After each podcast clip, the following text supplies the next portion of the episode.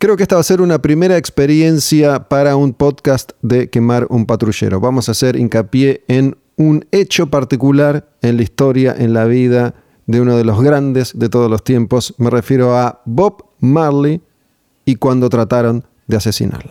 Quemar un patrullero. La música como acto revolucionario.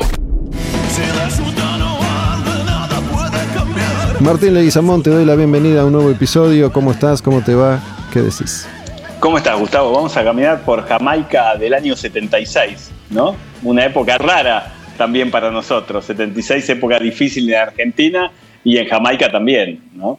Bueno, ahora que lo pienso, no me había dado cuenta, no importa cuándo escuchen este episodio, pero venimos de grabar uno sobre Invisible con Martín Leguizamón y la carrera de Invisible termina en el 76. Así que retomamos desde ahí porque en el año 1976 Bob Marley estaba presentando el disco Rastaman Vibration y estaba en Jamaica. Jamaica, según tengo entendido, nunca fui, fue, es y a esta altura calculo será un lugar muy jodido, muy peligroso si no sabes dónde te estás metiendo. Pero en ese momento especial, en la década del 70, el clima estaba súper convulsionado, había una disputa entre los dos principales partidos políticos, el PNP, el SNL, con dos líderes políticos enfrentados, uno era Manley, el otro era Siaga, y elecciones. A fines de ese año iba a haber elecciones y se disputaban no solo los partidos políticos, sino también los grupos mafiosos, los delincuentes, los músicos. La isla entera se disputaba a Bob Marley, el gran héroe, el gran mito, ya a esa altura una leyenda, el jamaiquino más popular de todos los jamaiquinos. Entonces todos querían un pedazo de él, un pedazo de su cuerpo, de su talento, de su dinero, de su historia. Y esto es algo que él sufría bastante y lo sufrió hasta el día de su muerte. Pero en el 76 hubo un incidente que desata otra serie de incidentes. Resulta que se selló un pacto mafioso en una propiedad de Bob Marley sin que Bob Marley estuviera enterado. Tenía un séquito enorme ahí a su disposición. Vos lo dijiste, Gustavo. Eh, 1976, Jamaica eh, se jugaban muchas cosas, ¿no? Eh, los mapas geográficos de Jamaica estaban más cerca de Cuba de lo que Cuba estaba de Miami, ¿no? Había una cartografía ideológica en esos años 70 en donde se jugaba la Guerra Fría, ¿no? La Habana y Kingston por un lado, eh, Estados Unidos sobrevolando, pero La Habana y Kingston estaban con Moscú. Y el primer ministro, como vos lo decías muy bien recién, Michael Manley, del Partido Socialista, que era el nieto del viejo Manley que había conseguido la, independencia ya por el 62 de, Jamaica de Inglaterra, tenía el Partido Nacional del Pueblo y estaba más cercano a Fidel Castro, ¿no? Había un cóctel que no se mezclaba solo, como le gustaría decir al indio Solari, porque se enfrentaba a Edward Seaga, que era del Partido Laborista, que se le vinculaba con la CIA. Y me parece que a la CIA no le gustaba el reggae, y mucho menos en un lugar lleno de, de tranzas, narco y demás cosas que pasaban por ahí, ¿no? Bueno, se supone que la CIA tuvo mucho que ver en esta historia que vamos a contar, como ha tenido que ver la CIA o los Estados Unidos directamente en el devenir de América entera y del mundo en particular, y obviamente esta no debe haber sido la excepción. Iba a hacer referencia a un incidente que sucedió en un acuerdo mafioso que se celebra en un territorio de Marley, y es vamos a hacer trampa en las carreras. Apretaron a un jockey y le dijeron, hermano, vos vas a hacer esto y esto y esto y vas a perder, ¿ok? Si no te cortamos las piernas. Este jockey hace eso y se las toma de Jamaica y quienes ganan un montón de dinero, después tienen que repartirlo, pero quienes se fugan con ese dinero a Miami desaparecen. Y los mafiosos que quedan en Jamaica van y le tocan la puerta a Marley y le cuentan, mira, pasó esto, esto y esto. Y como el pacto se selló acá cerquita, vos te tenés que hacer responsable. Así que vamos a venir todas las mañanas y todas las tardes y nos vas a dar dos mil dólares cada vez hasta que se salde esa deuda de los intereses. Y mm, bueno, la isla de Jamaica, yo no soy un experto ni mucho menos, es una isla que culturalmente ha sido riquísima. Digo, eh, ya desde lo musical, un lugar tan pequeño que dio origen al rocksteady, al rap, al reggae, al dub, al ska y otros tantos géneros musicales, también tenía una carga mágica, brujeril, vudú, tipo Haití. Y había ahí una serie de pactos y de fe y de religiones, ¿no? El, el rastafarismo. Y cuentan que Marley se cayó la boca, los miró y en esa mirada se entiende una marca, como que esas personas que fueron ahí a apurarlo quedaron marcadas, como una especie de magia negra, digamos. Pero Marley fue pagando esa guita, de todas formas, muy a pesar suyo. A su vez, se estaba tejiendo este caldo político en el que se disputaban las próximas elecciones que estaban muy cercanas y Marley le dice a Marley, Bob, ¿te parece si para generar un poco de equilibrio, de balance, sin mensajes políticos, sin hacer concesiones políticas, ¿no querés participar de este concierto Smile Jamaica? Vos no te calentes, que está todo bien. Acá no estamos haciendo campaña política. Y Marley dice, dale, te hago la onda y me comprometo, voy a tocar por, por nosotros como, como pueblo. Y enseguida esto es tomado por el partido rival como un acuerdo entre el Partido Socialista y Bob Marley. Y empiezan ahí a generarse una serie de incidentes, ¿no? Sí, de hecho, muchas amenazas de muerte eh, Marley nunca estuvo a favor de los políticos, más allá que los políticos querían todo de Marley. Marley decía que los políticos son el diablo, ¿no? Y los miraba con, las caras marcándolos, como vos decías recién. Y los dos candidatos buscaban que Marley hiciera campaña por ellos. Y él no le hizo nunca, ¿no? Él prefería mantenerse en silencio, sabiendo aún que podía ser la única fuerza que podía unir a ambos bandos. Pero él dijo que no. Eh, era una Jamaica totalmente violenta, llena de armas, y Marley se entregó a ese concierto gratuito que el gobierno de Marley lo, lo había, más que nada, no sé si engañado o no, pero lo había invitado, y él, en homenaje al abuelo de Marley, dijo que sí, vamos a Smile Jamaica. Pero le causó muchos problemas porque empezaban a llegar las amenazas de muerte, no solamente eh, de aquellos jugadores que venían a buscar su plata de los caballos, sino también de las distintas facciones narcos y de los intrusos de la CIA que comenzaban ahí a dar vueltas porque Marley les molestaba, ¿no? Y muchísimo. Bueno, Marley ya estaba siendo investigado por la CIA debido a la contundencia de su mensaje por la paz y el peso específico que su música estaba teniendo en el mundo. Hay que contar que Marley nace en Jamaica, hijo de un padre blanco, una mujer negra, el padre ausente. Em, se formó ahí en los guetos de, de Jamaica cuando va a vivir a Kingston y empieza a grabar en los pequeños estudios que son clásicos a la hora de dar origen a todo el reggae que se cosía en la isla en, aquella época. Em, hizo una incursión en los Estados Unidos, donde trató de tener una vida normal, entre comillas, y laburó en empresas y en trabajos de oficina de 9 a 5, pero bueno, no se sintió cómodo y volvió para darle forma a los, a los Wailers, ¿no? los, los Wailers originales o la formación clásica que incluía entre otros a Peter Tosh, por ejemplo, y a muchas figuras del, reggae internacional, hasta que ese proyecto se termina y él vuelve ya como Bob Marley and the Wailers, que es el proyecto que, a él lo hace eh, conocido en el mundo entero, firmando con un sello discográfico, Island, regenteado por Chris Blackwell, que es una figura muy importante en el desarrollo de ciertos estilos musicales y particularmente en la vida de Bob eh, Marley, que estuvo presente en la isla días antes de, ese concierto Smile Jamaica.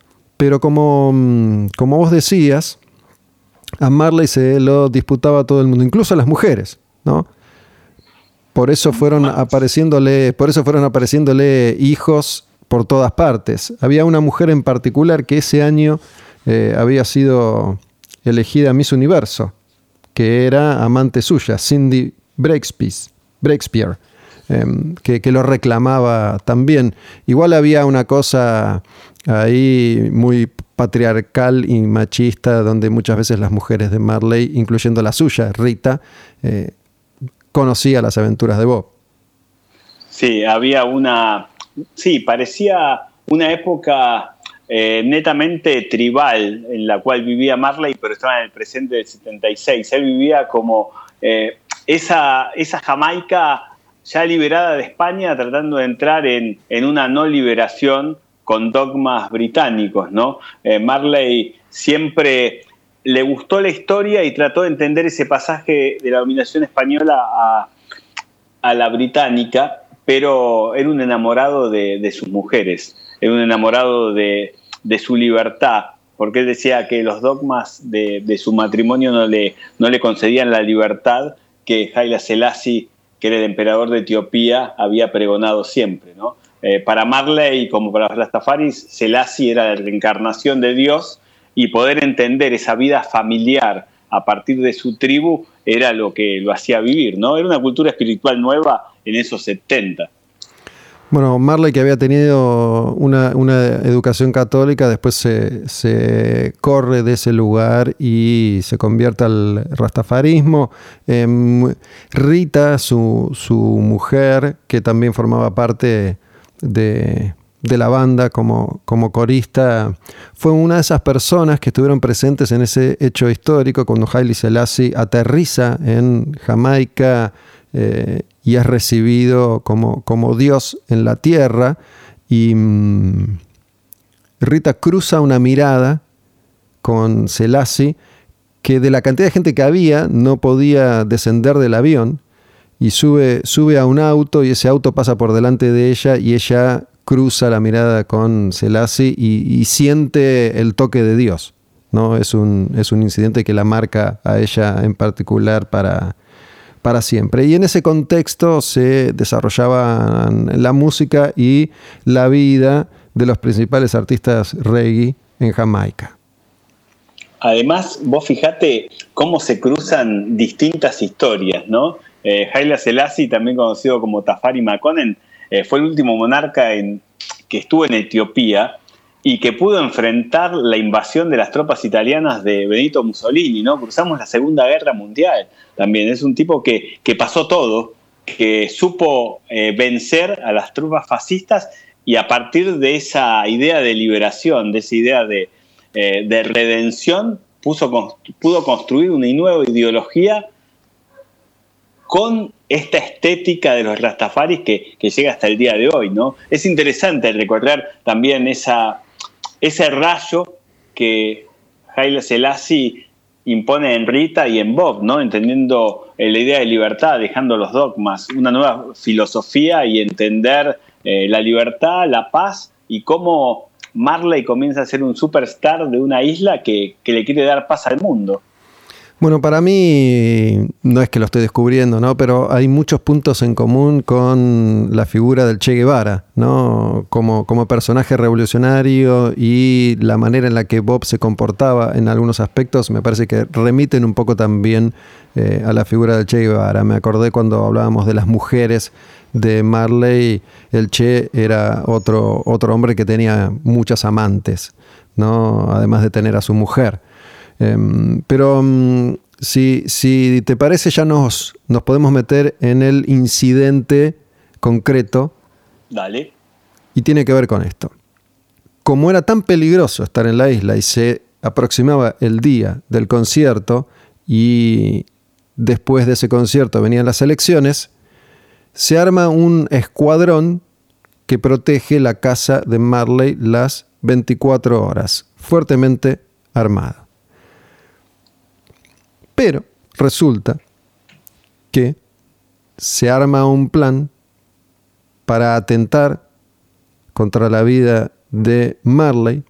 Algunos dicen que era un ajuste de cuentas mafioso, otros dicen que mm, tenía que ver con un atentado organizado por la CIA, otra versión que dice que querían convertirlo en una especie de mártir para usarlo todavía más como una figura casi cercana a un dios.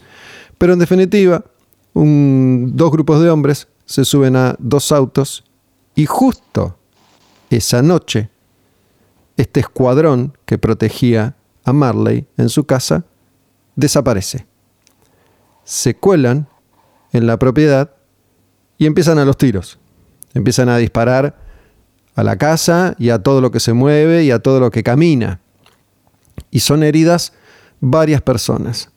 Entre ellas Rita, que recibe un disparo en la cabeza, Bob, que recibe un disparo que le entra por debajo del pecho y se le aloja la bala en el brazo, y otra serie de personas.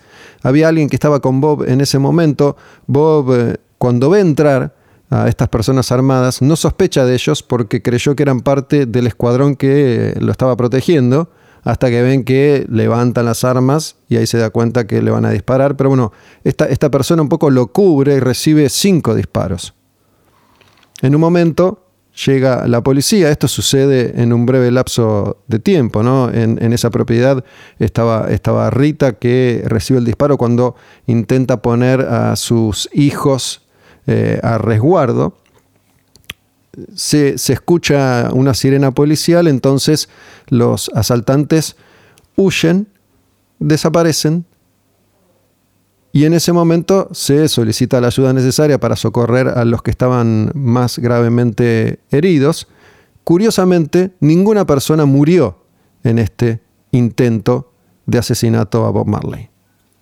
Dicen eh, las crónicas de ese momento que todo fue como un fusilamiento en cámara lenta. Y como estuvo preparado, armado, eh, asemejaba en cierto modo los asesinatos tanto de Kennedy como de su hermano Robert Kennedy. Por eso no llamaba la atención que la CIA sobrevolara por ahí. ¿no? Eh, dicen que en total fueron 87 balas, pero que como vos decías, nadie murió.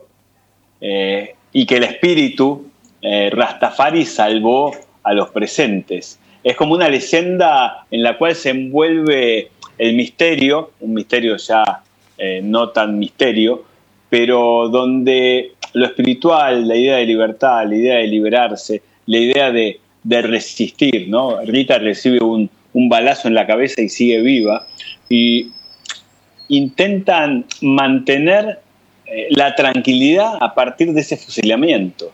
Bob Marley eh, queda cansado, pero a la vez lo ve como un, como un signo, como una señal. Eh, no está ni desesperado ni triste, pero sabe que, que está en el camino que va a multiplicar su voz, como dijo él. Lo curioso es que el concierto era un par de días después. Cada una de las personas heridas es atendida, ya todos fuera de peligro. El, caso más grave fue el de esta persona que, de alguna manera cubre a Marley, que es trasladado a Miami para ser operado porque una de las balas había quedado alojada en su, en su columna y temían que si la operación no salía bien no iba a poder caminar nunca más. Pero se los atiende rápidamente. Marley enseguida es dado de alta. A Rita también le, sacan la bala que le había quedado como alojada entre el cuero cabelludo y el, y el cráneo, pero no era, no era grave la herida. Chris Blackwell, el dueño de Island, del sello discográfico, cuando se da cuenta del panorama en el que está metido, contrata un jet privado y se las toma de Jamaica. Y Marley decide que de todas maneras va a dar ese concierto y se va a presentar en vivo en este festival. Algo que está en dudas hasta último momento. De hecho, los principales artistas que iban a tocar con él, figuras ya del reggae internacional, Bunny Wailer, Peter Tosh y Burning Spear, no se presentan, no tocan en vivo, no van al festival. Y los Wailers, los músicos de Marley, tampoco salvo a un par. La mayoría desapareció, se escondió, se borró, así que hubo que improvisar una banda para que Bob Marley pudiera realizar ese concierto. Así que imagínense ese contexto en Jamaica 1976, la isla en llamas debatiéndose políticamente entre dos partidos opuestos con la mano negra de Estados Unidos metida ahí como siempre lo ha, lo ha estado y Marley que después de haber sido tiroteado aparece sobre el escenario como si fuera la reencarnación de Cristo ahí mismo. Esto le da un estatus de mito, de leyenda, de poder y de ser eh, celestial.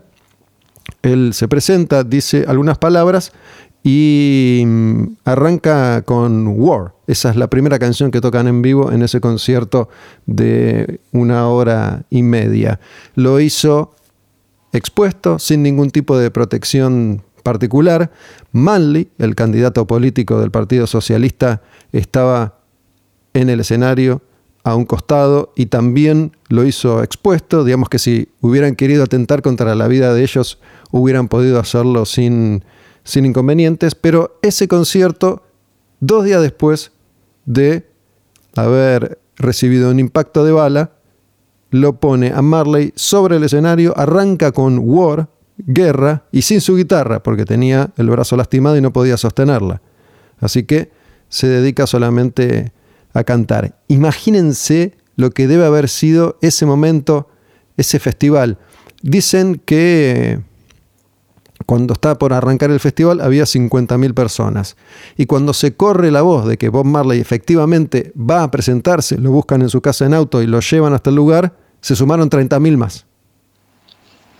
Marley se para frente a 80.000 seguidores como un líder carismático eh, beberiano, como un líder carismático de cualquier cómic, como un líder carismático religioso. ¿no? Me parece que la idea de libertad que propone, la idea, como vos decías, de estar expuesto, de abrir los brazos y bailar cantando War, después Exodus, eh, nos muestra una idea de libertad que comenzaba a gestarse a partir de la música y Marley se convierte en el hombre en el hombre elegido, ¿no? Vos ves cada imagen, cada postal de Bob Marley y es un póster distinto. Eh, abre los brazos frente a la multitud, es la leyenda, abre su camisa, muestra sus heridas, muestra la herida en el brazo, su mujer con eh, un guardapolvo médico totalmente bailando y, todo fluye. Es la bondad originaria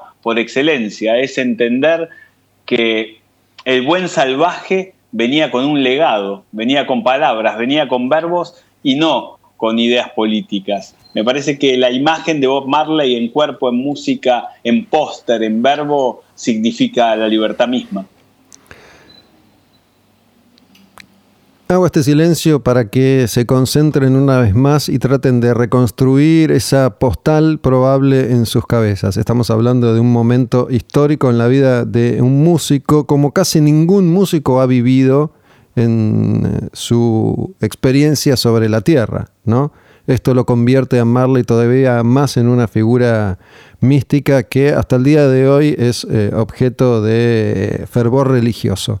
Bob Marley da ese concierto, como vos decís, se quita la camisa, em, muestra, muestra sus heridas. Rita fue trasladada rápidamente desde donde estaba internada hasta el escenario, por eso estaba, estaba con, ropa de hospital y el concierto se desarrolla em, en esas circunstancias se hacen las elecciones, gana Manley las elecciones en diciembre y Bob Marley desaparece durante un tiempo, después se sabe que estuvo recuperándose en Estados Unidos, visitando Miami, Nueva York y Delaware, y de ahí viaja a Inglaterra con Lee Scratch Perry, que es otra figura mítica, hoy en día un viejito hermoso, al que vi en vivo hace un par de años atrás en, Niceto, en su última llegada al país, otra figura legendaria de una importancia notable en el desarrollo de, la música jamaiquina y de la música del, mundo. Y mm, cuentan que Marley en ese viaje a Inglaterra, donde va a grabar su próximo disco, conoce a los Clash se encuentra con Clash que en el 77 estaba explotando. Marley va a Inglaterra en el 77 en pleno furor punk. Y Clash es eh, la banda punk inglesa más influenciada por la música de Jamaica, por el reggae y por el ska. Y también por, el mensaje y el compromiso eh, con, la idea y con la política y con con el mensaje. Me emociona hablar de esto. Martín. Me emociona pensar en, un probable encuentro entre esos dos artistas que ya no existen, entre Joe Stramer y Marley, que han muerto.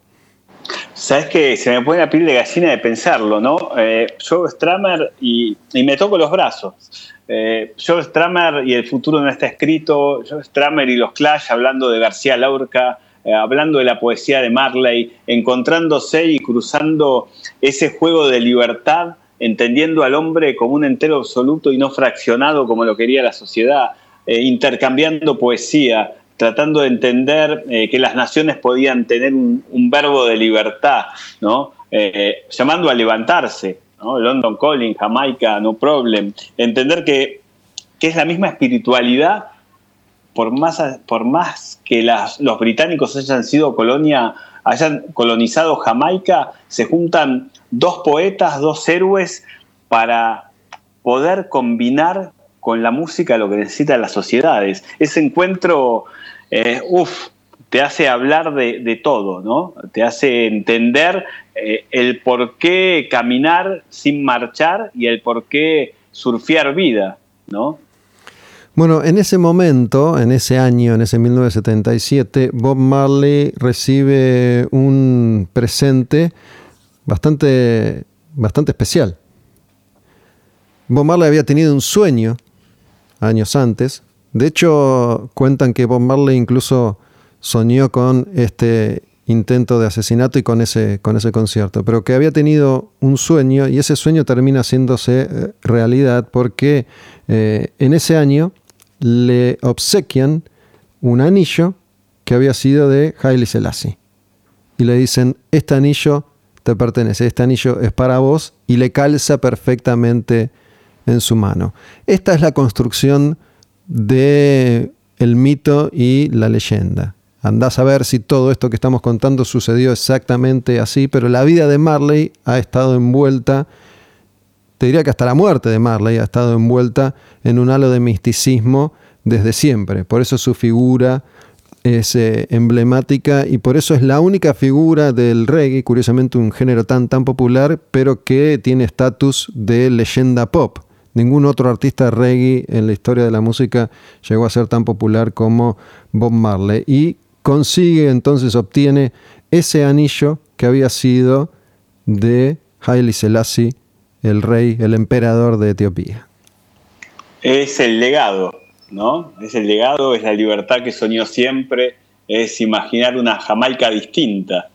Eh, yo me acuerdo, cuando éramos más chicos, Gustavo, había un documental que pasaban siempre que se llamaba Rasta y Libérate. No sé si, si lo recordás. Que empezaba con, con un jamaiquino eh, con el agua hasta el cuello buscando pelotitas de golf de los turistas que llegaban a Jamaica.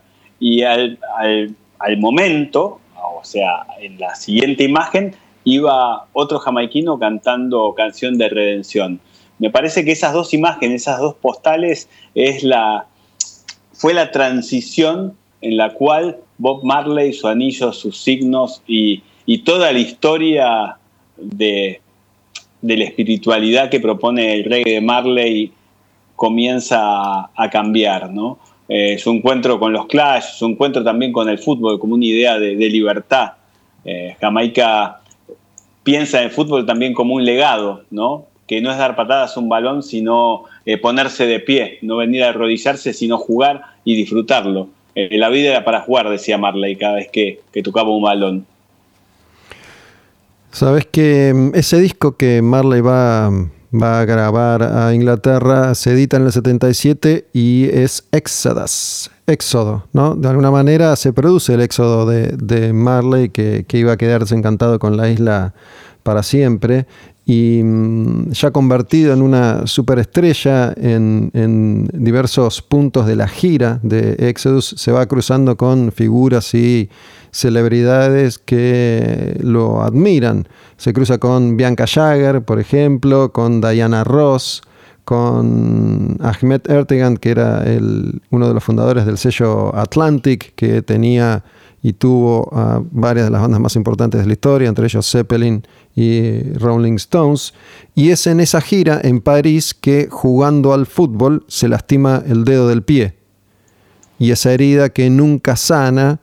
Y acá también hay mito, hay leyenda. ¿no? Se supone que esa herida fue una marca y esa marca redunda en su muerte años más tarde. Lo cierto es que se supone que la verdad no es esa, no es que él muere por esa herida en el pie que se infecta o que le agarra cáncer desde ahí, sino que en el 77 diagnostican que tiene un cáncer muy, muy raro, pero que es el cáncer de piel más común entre la gente negra. ¿no? Eh, las, las personas de color no tienen el cáncer de piel que tenemos nosotros los blancos, justamente por la pigmentación de su piel.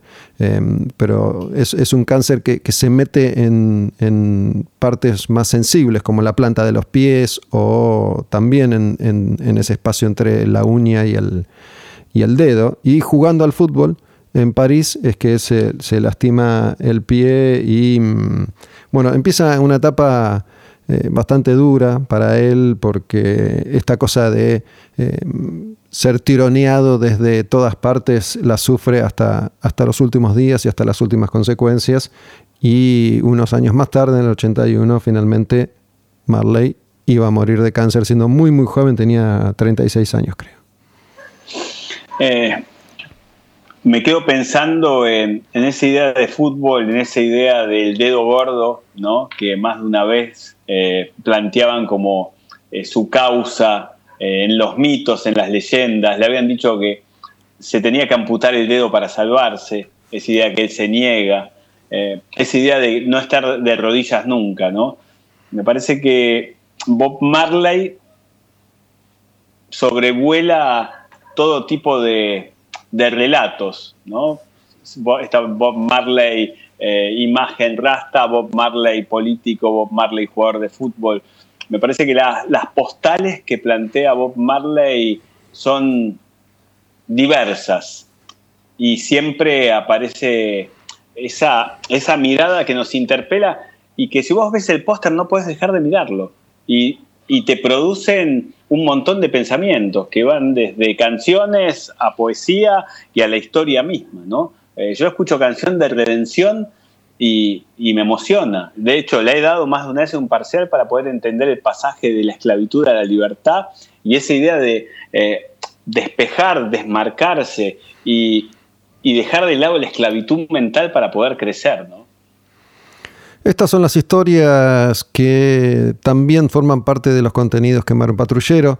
No son simplemente historias que pueden encontrar eh, leyendo en Wikipedia. Nosotros, eh, además de contar los hechos, les damos un contexto, una interpretación, un intercambio entre Martín y yo, en este caso, y mm, convierte esto que sucede todas las semanas en Quemaron Patrullero a Marley en un contenido especialmente dedicado para todos ustedes los que van a terminar escuchándolo. Por eso una vez más pido que se suscriban a la causa de Bob Marley hoy en Quemar un Patrullero, yendo a radioencasa.com, cliquean ahí en Sumate, completan los datos y mm, se pueden suscribir Gracias a todos y a todas las que y los que ya lo, han hecho. Síganos en Spotify, de esa manera van a tener eh, la data ahí, aunque se olviden, para escuchar los tres contenidos nuevos que, estamos subiendo por semana desde hace ya unos cuantos meses.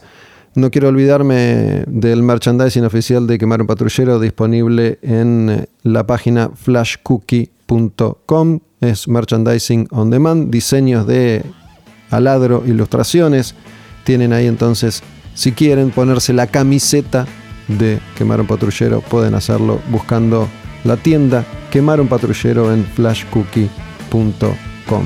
Hemos contado otra historia, hemos grabado otro episodio de Quemar un Patrullero con Martín Leguizamón.